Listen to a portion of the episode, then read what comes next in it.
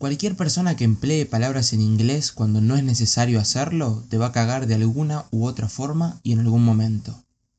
Management, storytelling, business, producer, coaching, feedback y una larga lista de etcéteras.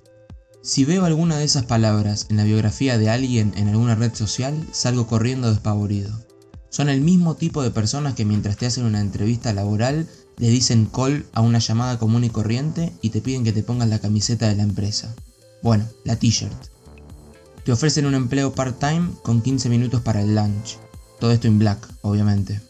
Son licenciados en marketing y aman tomar algo en el happy hour de todos los jueves en el after office. Después se comen un pork sandwich y suben un boomerang muy estético de su drink.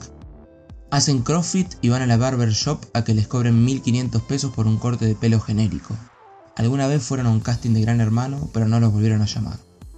Se sacan una foto casual mirando el horizonte y abajo ponen alguna frase que les parece inspiradora, pero es más básica que su propia existencia.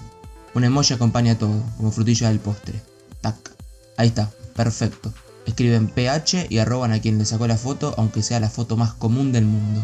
Un último emoji de cámara de fotos y compartir. Ahora sí, son cool. Son parte de algún staff y aman comer cookies, waffles y muffins. Desde marzo del año pasado están contentos porque hacen home office, aunque se pusieron tristes cuando tuvieron que meterse la pulsera del Lola Palusa en el as porque el line-up les encantaba.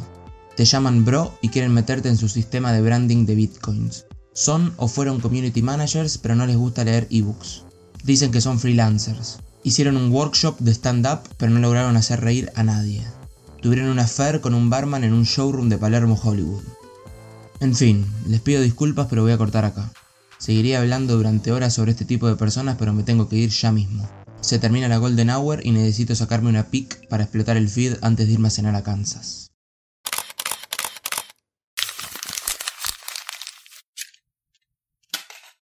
Si te gustó este relato, puedes encontrar muchos más en mi Instagram, Relatos de Germán.